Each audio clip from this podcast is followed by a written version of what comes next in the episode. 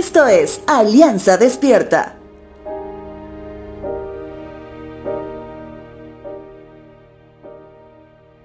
Dentro del calendario judío hay un día de celebración que para muchos es el más importante.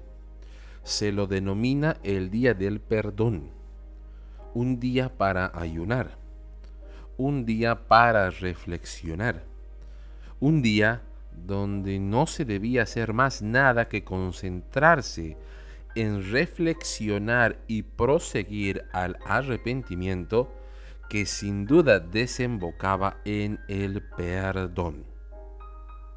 Libro del Levítico capítulo 23 versos 28 al 31 dice lo siguiente. No hagas ningún trabajo durante todo el día porque es el día del perdón cuando se presentan ofrendas de purificación por ti, para hacerte justo ante el Señor tu Dios. Los que se nieguen a sí mismos en ese día serán excluidos del pueblo de Dios. Y yo destruiré a aquellos de entre ustedes que hagan algún trabajo en ese día. No deberás hacer ningún trabajo en absoluto. Esta es una ley perpetua para ti que se cumplirá de generación en generación donde quiera que vivas.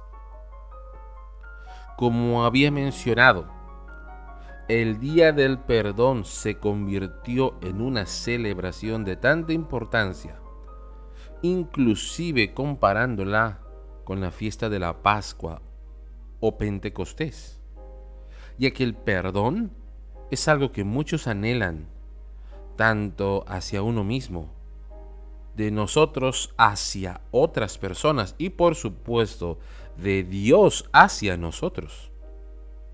Si bien dentro de nuestro contexto contemporáneo podemos comprender esta fiesta sabatina como parte de la cultura judía propiamente dicha, debemos concentrarnos en la esencia de esta celebración Qué importante sería tener un día al año donde todos de manera genuina puedan perdonar.